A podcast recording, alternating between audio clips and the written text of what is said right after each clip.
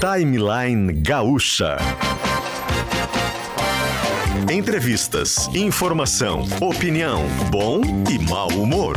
Parceria Iguatemi Porto Alegre, KTO.com, Racon Consórcios e Kempinski Laje de Pedra.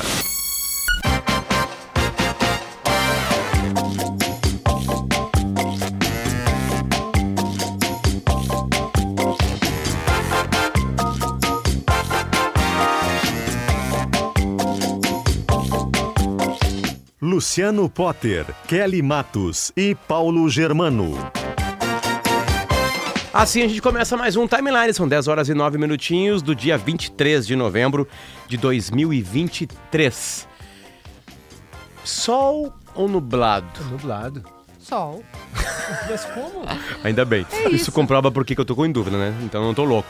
Sim, um pouquinho de. Tem uma guerra agora. Tem uma guerra. O sol tá lá sempre, como sempre esteve, né? Enfim, a gente gira em torno dele. Digamos, mas tem nuvens atrapalhando ele. As nuvens querem limitar o poder do sol. Exatamente. Tal como a PEC, as nuvens. Não, só um pouquinho, o sol tu tá monocrático. É isso que tá acontecendo. Tá tomando decisão É sozinho. isso, Não. É, melhor não. É, mas agora, por... não, tá nublado. Tá nublado, Clédio, desculpa. Eu Acho Viu, que tu tá enxergando a vida muito ensolarada. Timeline chega e hoje, no dia 23 de novembro, a gente tá junto com KTO.com, onde a diversão acontece. Ontem teve futebol e hoje tem futebol. Hoje tem rodada que interessa muito ao Grêmio. Tem Flamengo e Bragantino e tem Fortaleza e Botafogo. Hoje acabam os jogos atrasados do Brasileirão de 2013 e a KTO tá aí pra você se divertir. Descontos na taxa de administração e prêmios incríveis vem para Best Friday Racon. O site é rbs.racon.com.br. Racon é com N de Nair ali no final. Kempinski, laje de pedra, único em todos os sentidos. O Laje de Pedra já foi eleito o melhor hotel do Brasil e a nossa aposta é que voltará a ser. Saiba mais em lajedepedra.com.br. E promoção Natal do Bem Iguatemi. Ganhe um panetone e concorra a três BMW X1, limite de um panetone por CPF. Mudamos o jazz agora neste exato momento para Facta Empréstimo. Tem que ser como? Rápido e fácil. Uh! Bom dia, Kelly Matos. Bom dia, PG. Oi, Potter, Bom bom dia. dia. Agora tem sol. A vida, né? Esse jazz mostra que a vida é assim, vai pra lá, vai pra cá. A gente já tá fazendo contato com a nossa repórter lá da Gaúcha Serra, Vitória Lights, que pra contar mais detalhes, atualizar, na verdade, as informações, né, desde a cobertura desse, desse prédio que tinha o risco de desabar Isso. e, de fato, desabou às 5h38 da E manhã. setembro e novembro, a- as chuvas trouxeram pra gente, não só as chuvas de setembro e de novembro, mas as chuvas que tiveram nesse período, trouxeram pra gente muitos problemas que a gente conhece de chuva, né? Inundação, né? Deslizamento, né? Todos os transtornos que isso pode gerar, né? Interrompe estrada. Mas não tinha desabado algo. Claro, a água pode carregar e destruir como aconteceu. Mas eu digo de um prédio que te- foi danificado pela A chuva. estrutura, E aí fica um tempo, todo o bairro sai e depois ele desaba. De vir abaixo, né? Exatamente. A Vitória tá na linha com a gente pra contar essa Vitória, história. infelizmente, como todo mundo esperava, o prédio desabou, certo? Bom dia. Bom dia, Potter. Bom dia a todos. Sim, esse desabamento, segundo informações de uma equipe que estava de plantão de servidores da prefeitura e brigadianos, levou cerca de duas horas. Ele iniciou por volta das três horas da manhã e o desabamento total foi 20 para 6 da manhã de hoje, né? Ah, até, até o momento a gente tem informações que esse prédio ele tinha 24 apartamentos.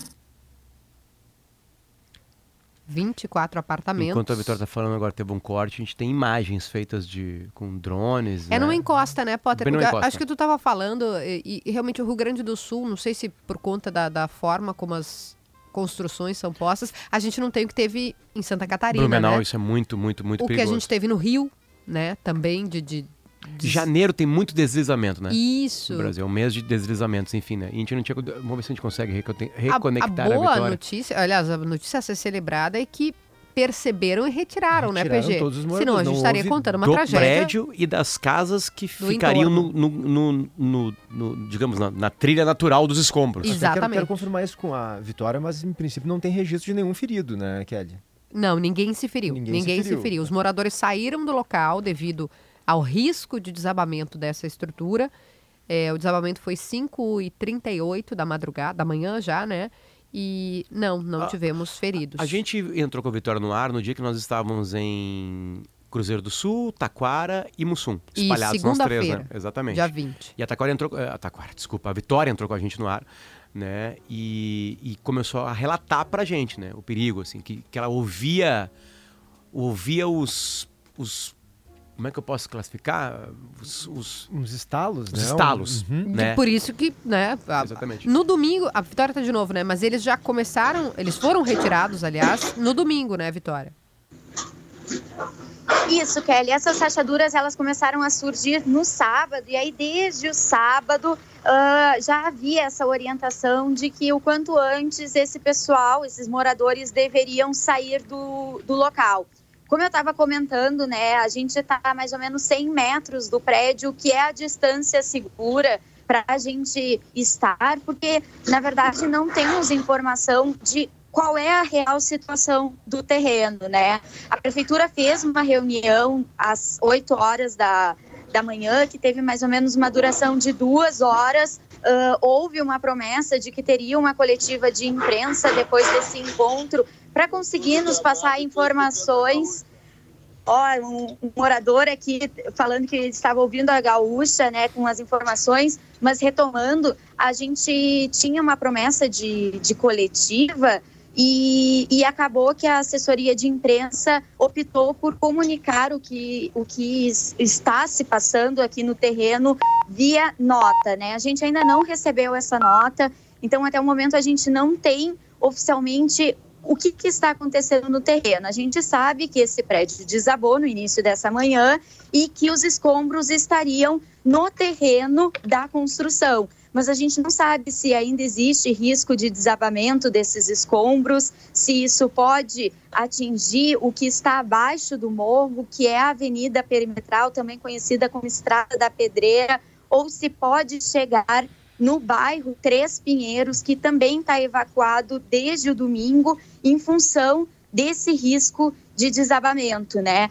Vale ressaltar também, pessoal, que a gente tem logo abaixo desse morro, aonde estava o prédio, uma contenção, né, que também desde o domingo está com risco de estourar, né? É uma Hum. contenção que fazia uma barreira desse morro todo na- nas margens dessa avenida perimetral e ela está, ela já teve inclusive uma movimentação bem significativa depois do desabamento do, do prédio. para explicar um pouquinho para vocês, né, a contenção deveria estar reta, mas ela está formando uma espécie de V para fora, né? Então ela está dobrando e, o ris e há risco de estouro. Mas isso a gente acaba passando essas informações, repito, com base no que a gente está acompanhando e vendo, principalmente em função pelo fato da gente não ter oficialmente ainda por parte da prefeitura, da Defesa Civil, alguma informação concreta do que está acontecendo, né? Reforço que até o momento a gente tem os escombros desse prédio ah, no terreno da construção, mas a gente ainda não tem como afirmar o que, que vai acontecer. Se esses escombros, de alguma forma, sentaram, digamos assim, e não vão se- mais se mexer, se tem risco de deslizamento ou de um desabamento do morro, mas a gente, à medida do possível, está correndo atrás dessas informações. Sim. De- Com- confirmando até agora, a- a- o, a- o único estabelecimento danificado foi esse prédio, nada mais. por enquanto, o que temos de que de fato caiu, né, está no chão, é esse prédio que fica no bairro Planalto, Podendo em cima de um morro.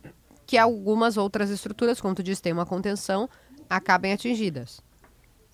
Exatamente. Nós temos outras edificações no bairro Piratini, que também fica bem pertinho daqui onde a gente está, que também corre o risco de desabamento. O- a área também está isolada, foram evacuados, Ontem mesmo, antes da chuva, porque aqui em Gramado está chovendo desde o final da manhã de ontem, esses moradores já fizeram a retirada dos seus pertences, dos seus móveis, em função E- do risco de desabamento. E Vitória, no prédio, as pessoas saíram do prédio e nunca mais voltaram. Então elas perderam tudo que elas tinham nas casas delas.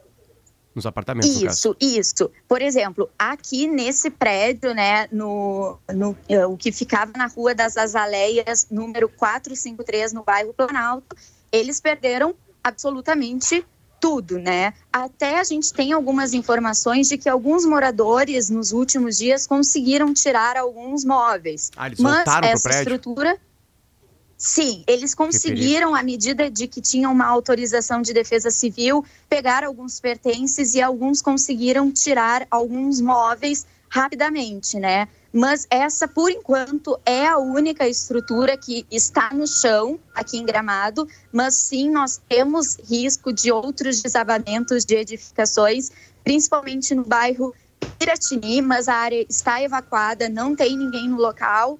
E tanto aqui quanto no, no Planalto, quanto no bairro Três Pinheiros, a área está completamente vazia para evitar que a gente tenha um número de feridos. Vitória, e só Perfeito. para confirmar, o que provocou esse desmoronamento foi a, a violência da água descendo aquela encosta ali, foi empurrando com muita força e o prédio veio abaixo, é isso, né? PG, nós temos diversos técnicos, geólogos, engenheiros para realizar laudos que possam apontar ah, o que que de fato fez com que esse prédio ruísse e que ah, esteja abrindo essas rachaduras, né? Vale ressaltar que são pelo menos quatro pontos de gramado que estão com rachaduras. Aqui nesse ponto onde a gente está, onde o prédio caiu, que foi aquela rachadura que eu mostrei na segunda-feira até em live, que dava na minha cintura.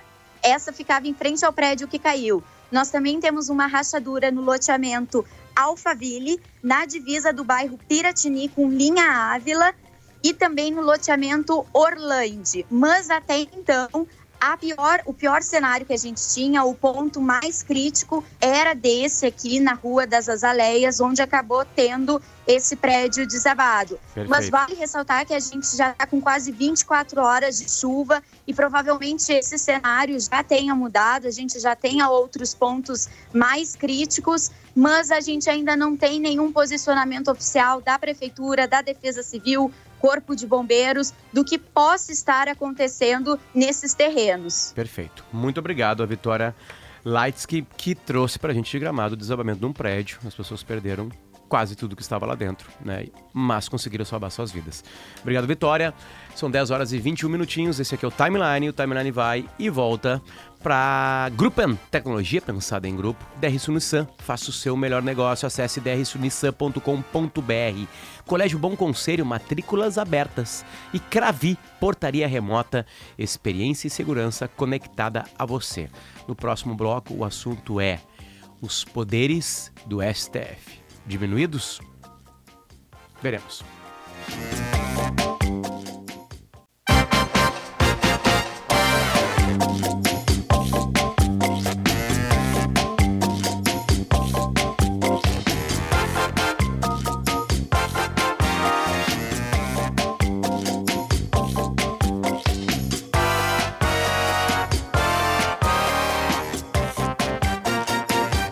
10 horas e 25 minutinhos, voltamos com o Timeline. Promoção Natal do Bem Iguatemi. Ganhe um Panetone, concorra a 3 BMW X1. Limite de um Panetone por CPF. É o Natal do Bem do Iguatemi. Dá pra brincar no parquinho e ajudar quem precisa. KTO.com, onde a diversão acontece. Hoje a diversão acontece. Flamengo e Bragantino, Fortaleza e Botafogo. É lá que você vai brincar. Descontos na taxa de administração e prêmios incríveis. Vem pra Best Fri- Friday Você concorre a iPhones, Smart TV e carro zero e ganha desconto na taxa de administração.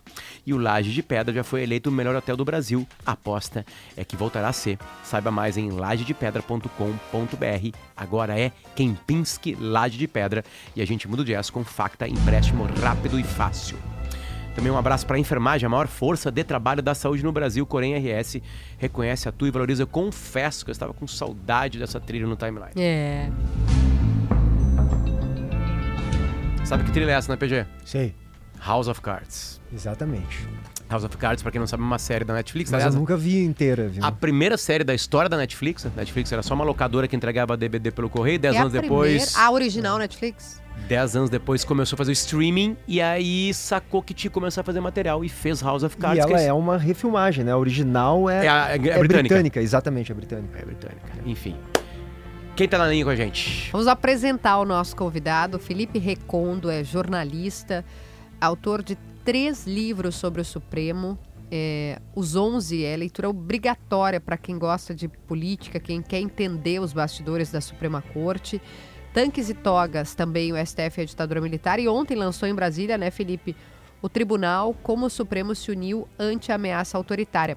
Eu queria dizer para os nossos ouvintes que talvez não sejam familiarizados, o Recondo é hoje, para mim, acho que o maior conhecedor de Supremo do Brasil. Ninguém sabe tanto quanto ele. Ele é, assim, o Pelé. Ou É seja, ele Pelé. corre perigo de vida. Eu acho que talvez, né, Recondo? Bom dia. Bom dia, obrigado pela generosidade. Mas comparar com Pelé é sempre um risco. No meu caso, eu já fico feliz se for comparado com Washington e Assis do meu Fluminense. Está ótimo. Ah, tu tá feliz demais, então. Feliz demais. Feliz demais. Eu, é, de vez em quando o futebol nos dá alegrias, não é o caso dos colorados, né, Recondo? Vamos pular essa parte, vamos falar de uma coisa que é mais Pula, fácil, pula é mais melhor. simples, que é o Supremo Tribunal Federal. Nem, tan- nem tanto, portanto.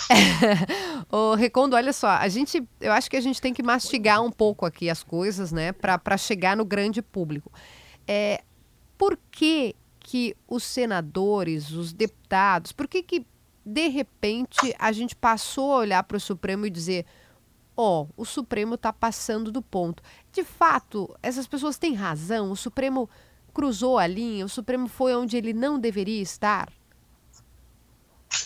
Kelly, primeiro, obrigado pelo convite, oportunidade de falar com vocês é, sobre esse assunto que é, é bastante espinhoso. Você tem toda a razão que é preciso dar vários passos para trás para tentar entender de onde vem essa história.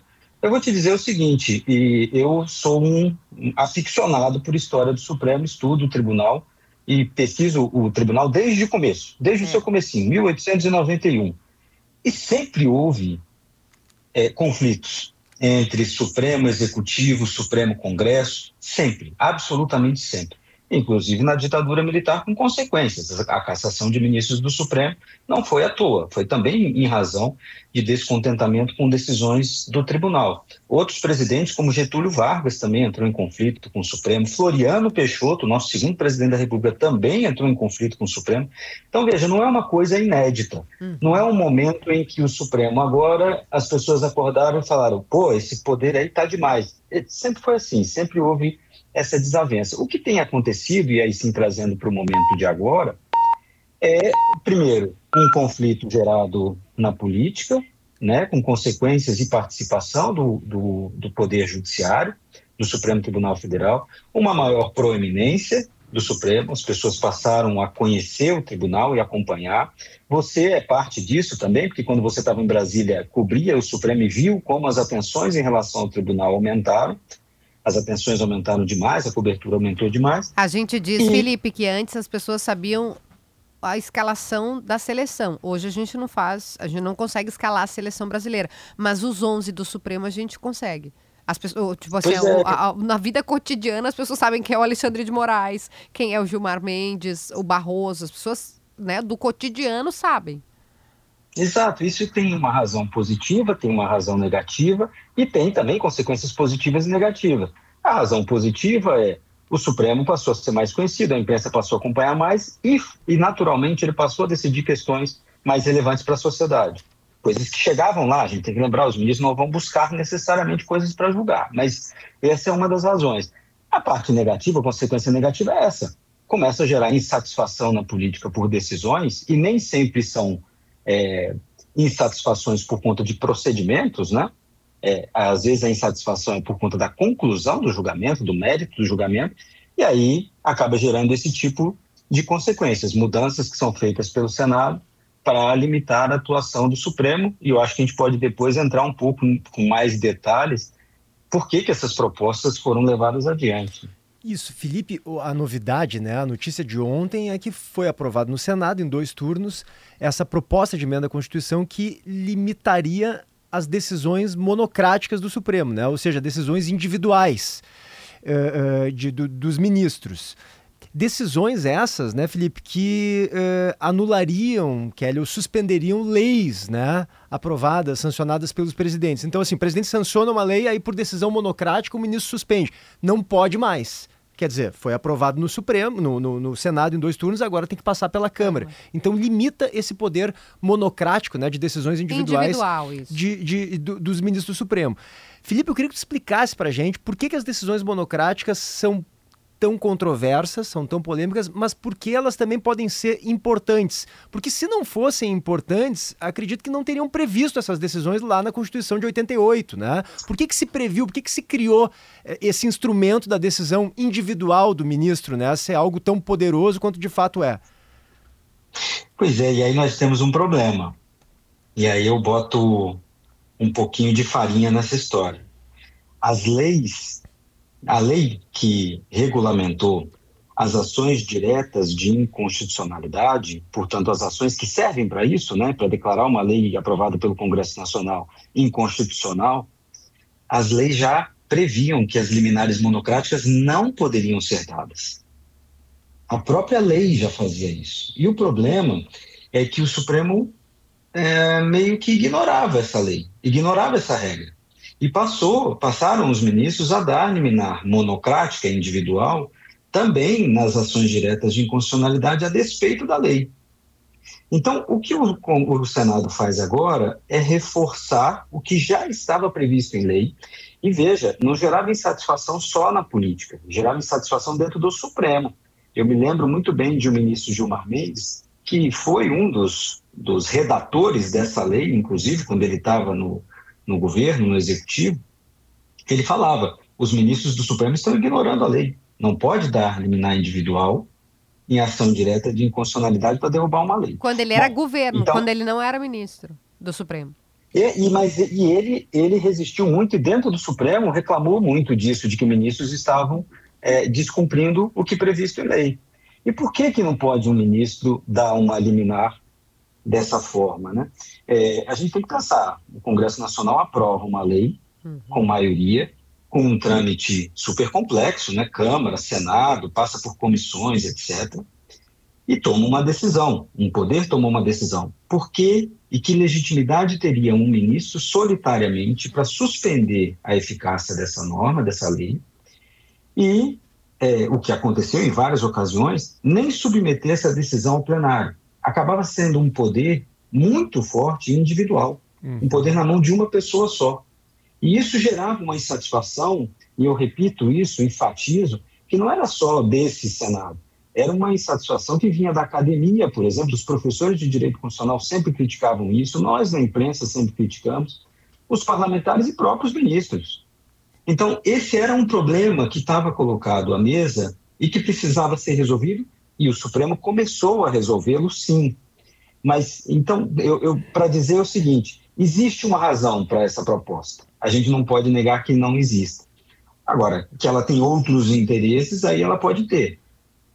Eu tenho uma dúvida agora que me surgiu enquanto o Felipe falava, que é o seguinte: Felipe, nos últimos anos, quando a gente pensa em decisões monocráticas no Supremo Tribunal Federal, muita gente vai relacionar isso ao ministro Alexandre de Moraes é, o ministro Alexandre de Moraes tomou uma série de decisões monocráticas muito polêmicas, controversas, enfim. Mas as decisões do ministro Alexandre de Moraes, elas não necessariamente é, seriam impraticáveis a partir dessa PEC que o Congresso está debatendo, né? Porque ela não estava derrubando Exatamente. uma legislação, não estava derrubando uma lei, né? Aprovada pelo presidente Exatamente. ou sancionada, não né? Não se enquadraria nisso. Não se enquadraria nisso. Isso é importante a gente esclarecer, Felipe.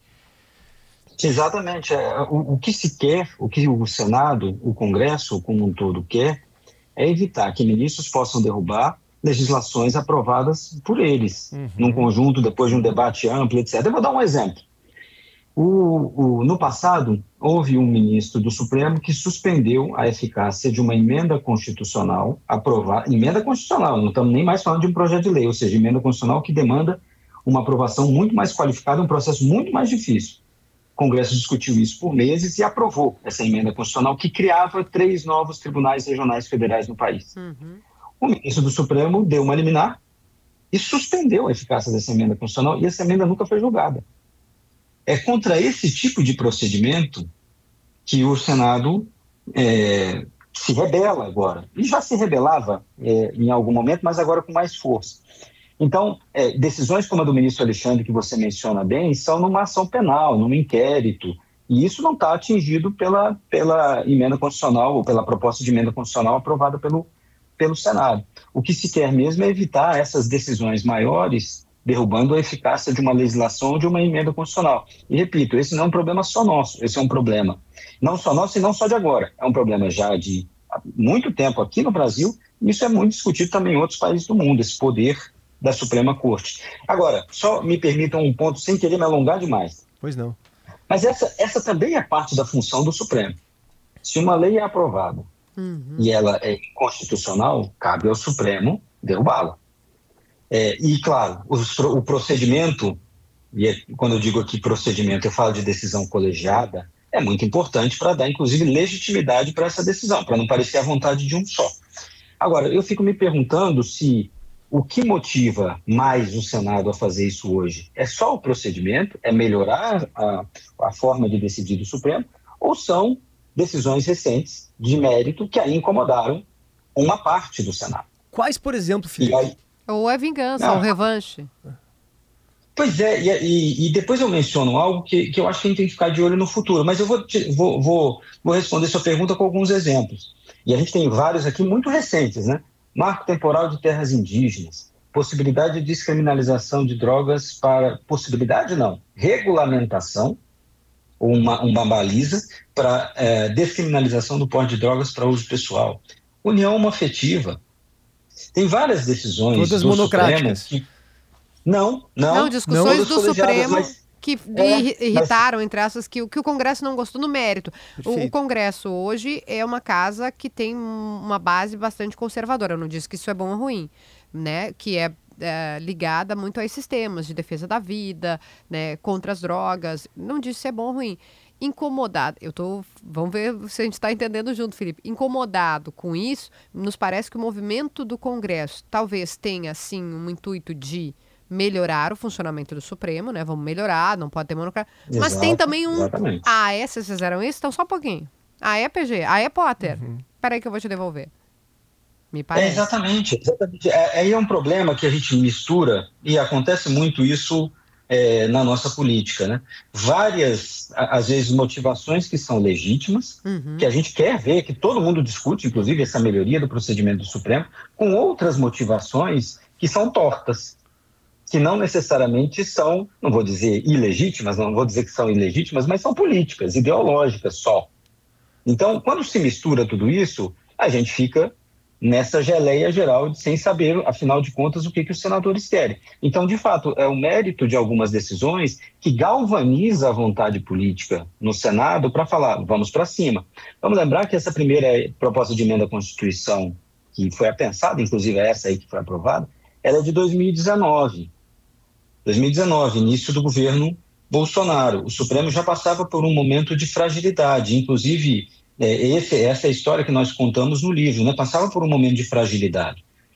Restringir decisões individuais é necessário? É, e não só todo mundo reconhece isso, como o próprio Supremo já mudou o seu regimento, as suas regras internas para isso. Isso agora, nós estamos falando deste ano. O Supremo já mudou o seu regimento interno para isso. E a criação do plenário virtual, né, que permite aos ministros julgamentos muito rápidos, vai permitir isso também. O número de decisões monocráticas vai desabar. Desabar, naturalmente, por conta da própria mudança que o Supremo fez. Então, quando o Senado faz isso, não é só porque quer melhorar o, o sistema, até porque o Supremo já está fazendo isso.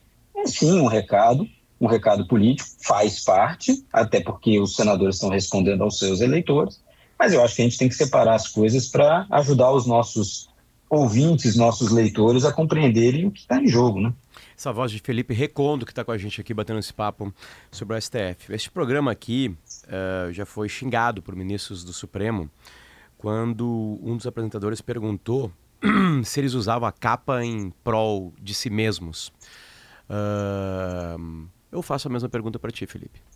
Né, porque a Kelly fala da, sobre escalação de seleção brasileira e escalação do STF, que a gente sabe mais os nomes deles, né?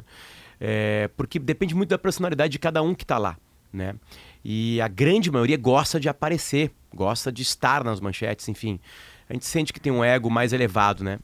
Então eu faço a pergunta para ti. É, eu sei que é uma, pode ser uma frase muito forte tu falar que eles usam, né, por causa própria, mas enfim, qual é o teu qual é o teu o teu julgamento sobre isso? Eu, eu vou. Eu sempre resisto muito a dar opiniões assim muito categóricas. E, e, não vou fugir da sua pergunta de jeito nenhum. Mas eu acho que tem uma questão de personalidade. Você sabe que eu fui escrever o primeiro livro sobre a ditadura militar. E eu comecei a cobrir o Supremo há aproximadamente 17, 18 anos, alguma coisa assim. E eu não conhecia esses ministros, eu não tenho nem idade para conhecer os ministros lá da ditadura militar. E eu fui perguntar para pessoas que advogavam no tribunal como é que elas eram. Se elas eram mais altas, se elas eram menos tímidas, se elas falavam mais, falavam menos, porque isso também interfere, às vezes, na forma como a gente vê essas pessoas. É, eu não diria necessariamente que os ministros usam para si, mas é claro que é natural que alguns usem os espaços públicos e o seu poder para, para, para dar entrevista, por exemplo, ou para interferir no debate público de uma forma muito distinta. O ministro Gilmar Mendes, por exemplo, dá mais entrevistas, o ministro Barroso também. O ministro Fachin dá muito menos. Mas isso não significa que ele é melhor ou pior do que os demais. Existe uma opção também estratégica de cada um de como participar desse debate público. E é claro, cada um vai ser sujeito à crítica por conta das suas próprias decisões. A gente lembra, é, e, e, eu não concordo com essas críticas, e aqui sim dou minha opinião de forma desabrida, mas quando se falava que a ministra Rosa Weber era uma ministra fraca porque ela não falava. Não acho, não acho que seja isso. Pelo contrário, o fato de ela não falar é uma escolha de uma estratégia também dela, de construir a sua legitimidade com base nas suas decisões e não só opiniões. Então, é, e, claro, também não nego que existam, existam decisões dadas por ministros que a gente pode olhar e se perguntar qual é de fato a real legitimidade ou o que está em jogo nesse processo. Tem alguma coisa política? Tem algum interesse? Não tenho dúvida. Não tenho dúvida de que a gente possa levantar isso. Então a gente repete, que... repete o que o PG falou, né? É, é um nome próprio, Alexandre de Moraes. Existiria o que aconteceu ontem no Senado se não existisse a figura de Alexandre de Moraes? É sempre difícil pensar isso. Me fizeram uma pergunta dia desses, quando eu fui lançar o livro lá em Belo Horizonte. Perguntaram, e se o ministro Teoriza Vaz que estivesse hoje no Supremo? Aí eu mencionei, não existiria Alexandre de Moraes, porque Alexandre de Moraes entrou na vaga de teoria. A Lava Jato teria sido diferente. É a relação com o Congresso também muito distinta. Talvez a gente tivesse tido voto impresso, porque Alexandre de Moraes foi fundamental para segurar isso. Então é, é um jogo sempre muito difícil, porque os poderes vão se movimentando, as decisões vão sendo tomadas e cada um vai reagindo ao outro poder conforme essas decisões. Então nós talvez tenhamos chegado a esse ponto, você tem toda a razão, pela existência e pela atuação, por exemplo, do ministro Alexandre. Vamos falar do Alexandre, Mas, Felipe, porque acho que as pessoas podemos? têm curiosidade disso, né? De saber. O Felipe. Sim, parece que a gente enrolou durante todo esse tempo só para falar do Alexandre. a gente só queria só, isso. Só tem um ponto, desculpa, porque ele tem um bastidor maravilhoso. Esclarecer que é o seguinte: o Felipe disse, e tu disseste bem também, Kelly, que, claro, é, essa decisão lá no Senado, né? Ao aprovar essa PEC em dois turnos, ela tem ali um viés de cutuco no Supremo. Olha aqui, né? Fiquem, Sem dúvida. Nós estamos ligados. Tá. Mas ainda assim, na prática, essas decisões todas do Alexandre de Moraes, por exemplo, e, e, e ela, elas não seriam derrubadas. Isso não mudaria, não. né? Porque não são decisões que do Alexandre de Moraes, Se embora monocráticas, elas não suspendem legislações. Mas esse cutuco é porque existe o Alexandre. Mesmo eu concordo. Que isso que eu queria esclarecer só. Vocês acham que vem daí? Vem da, da, da dessa relação que ficou muito mais claro. Uh, a corda esticou demais, né? A partir do ministro Alexandre de Moraes nos últimos anos da relação Olha, com o governo Bolsonaro, me principalmente. Me permitem um retruco aqui. Eu, eu tenho dúvidas se seria Alexandre a pessoa física uhum. mais evidente. Para nós, eu acho que é. Para o processo de 8 de janeiro também para o inquérito de fake news e tudo que foi feito durante o governo Bolsonaro, idem. E claro, o presidente pediu o impeachment, né? O presidente Bolsonaro pediu o impeachment de Alexandre de Moraes. Mas quando a gente olha outras decisões que podem motivar isso, decisões, por exemplo, essas que eu falei, né, união afetiva, criminalização da homofobia. Mas etc. elas foram colegiadas, né, Felipe? Foram, mas é, elas também motivam, ou talvez sejam essenciais para explicar essa, esse avanço de uma base conservadora contra decisões do tribunal. Não é necessariamente o Alexandre tomar, o ministro Alexandre tomar essas decisões individuais nos inquéritos que faz com que eles ataquem agora é, decisões, por exemplo, monocráticas. Até porque, como vocês mesmos, mesmos lembraram, as decisões do ministro Alexandre não são alcançadas por isso. Então, me parece que é, é, é, o Supremo maior mesmo, é um Supremo no seu colegiado por decisões de, de vários dos ministros. Não foi só um. Vamos lembrar, vou voltar aqui muito, um pouco no passado, mas me perdoem, é que também parece muito recente. O ministro Faquim interrompeu o processo de impeachment da Dilma com uma liminar monocrática. Vocês lembram que ele parou o trâmite do processo de impeachment para falar: não, o processo está errado. Monocrática. Então, é, é, por isso eu digo, é um, é um apanhado de decisões. Claro, o ministro Alexandre é um ingrediente nisso também, mas esse histórico é extenso. Tem uma frase tem a que diz Felipe, e colaboração de vários. Que é a borboleta pousou sobre a ponte e a ponte caiu. Neste caso, eu teria que comparar o ministro Alexandre a uma borboleta. A borboleta careca. É, eu teria que dizer. Mas olha, mas eu, mas eu vou, vou dizer uma coisa. Eu, eu, eu posso concordar com você Talvez eu só discorde de quem é a borboleta. Pode ser. É, por, porque o ministro Barroso é o presidente do Supremo e talvez ele talvez seja a mais borboleta tenha dessa cabelo. pauta mais é dessa pauta mais progressista, por é, exemplo. É, tem razão. Ele é essa pessoa. O, o, julgamento do aborto que foi iniciado pela ministra Rosa antes de sair pode ser também a razão disso tudo. Talvez seja loira. E é, e é, muito difícil, né? É, é muito difícil a gente saber qual foi a gota d'água que fez tudo transbordar, mas é o conjunto. Tá, mano, espero que nós é vamos falar de Alexandre e não sei, o nosso tempo aqui ele é curto. Vamos falar de Alexandre de Moraes, porque eu acho que o Potter, eu entendi o que. Ele, ele materializa muito das críticas, né? E a gente não tá falando nem dos políticos, não, porque antes, o né? Senado. Né? Antes era o contrário. E antes era o contrário, antes porque antes era o PT. que não gostava dele. que ficou furiosa com o Temer, que era um absurdo e tal. Vejam só onde a gente foi parar. Mas uh, o Senado, e isso é importante dizer para os ouvintes, não é só a base bolsonarista, queridos. Não é a base bolsonarista. É, é, é também, é também, mas tem outros ali que disseram, vamos todo mundo junto. Inclusive o presidente Rodrigo Pacheco. Mas daí a gente vai ter que chamar o Felipe outro dia para gente ficar falando aí que eu queria falar do Alexandre. Ele se Tá, vou, eu vou fazer a pergunta. Ele se passa, mas o Felipe não vai responder. Então vamos dizer: o perfil do ministro Alexandre de Moraes é realmente um pouco mais egocêntrico e, e tem razão quem reclama? Eu não sei, eu acho que é uma forma, novamente, é uma forma de atuação dele, que ele é, como eu disse, né, como eu fui procurar o perfil dos ministros da ditadura para entender como é que eles se portavam, eu entendo ao jeito do ministro é, Alexandre de Moraes no colegiado de se portar. Ele tem decisões que são podem ser consideradas sim mais heterodoxas. Ele avança em certo no processo penal, por exemplo, de forma que gera muita crítica das pessoas dizendo, pô, mas ele pode fazer isso? Ele também tem articulação política muito forte é, e vocalizou isso e mostrou isso, por exemplo, quando foi presidente do TSE e vice-presidente do TSE. É, mas, novamente, é, será que é tão novo assim? Mas ele é, mas é, tivemos... ele é político, tu, tu, tu, dá pra gente vamos dizer falar, isso? Mas assim, vamos falar ele era de um ministro. gaúcho? Hum. Mas vamos falar de um gaúcho? Vamos. Nós já tivemos Nelson Jobim. Nós já tivemos é Nelson verdade. Jobim.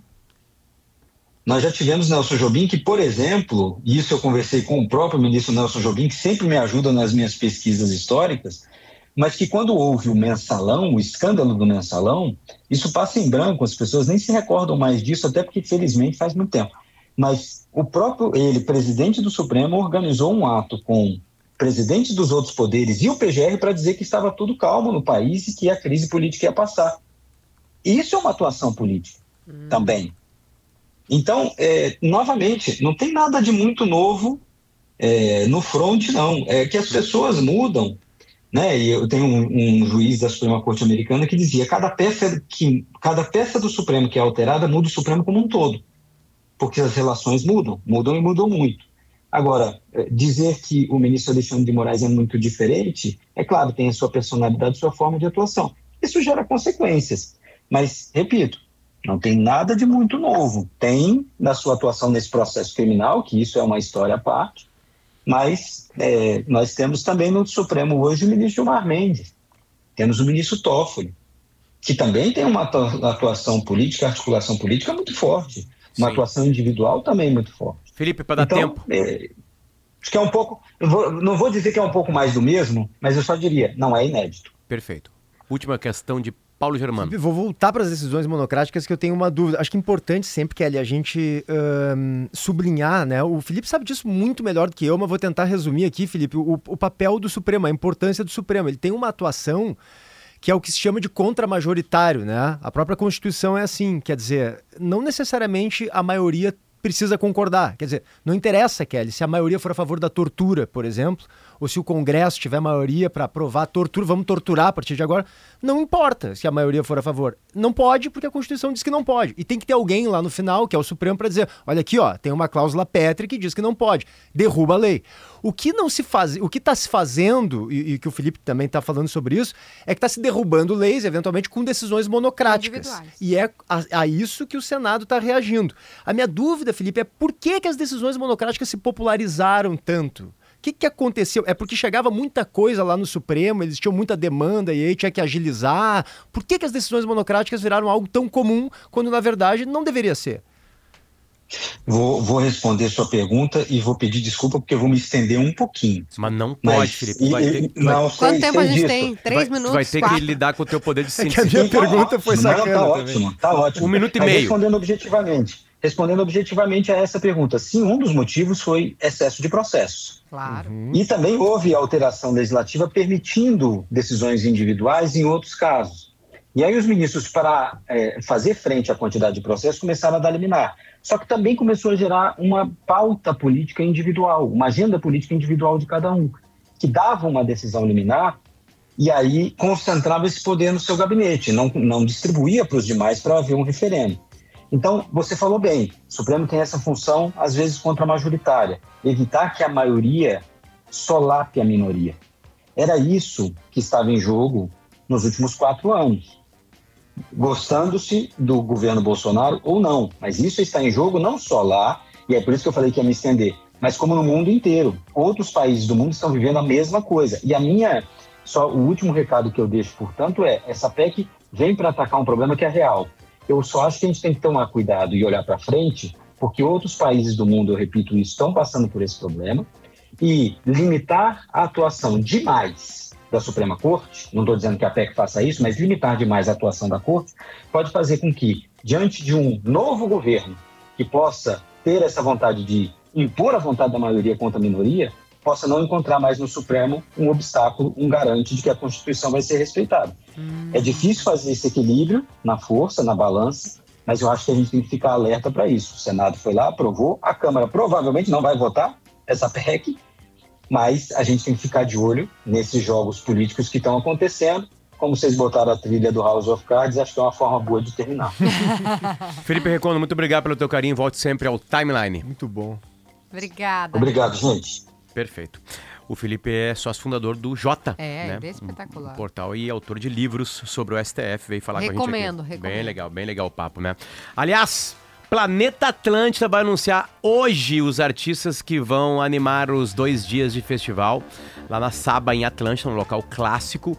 As atrações serão reveladas no Jornal do Almoço da RBS TV hoje, a partir das 11 horas e 45 minutinhos, e também nas duas edições do Pretinho Básico, às 13 e às 18. A repercussão também poderá ser acompanhada nas redes sociais do Planeta Atlântico. Então hoje saem as atrações dos palcos, né?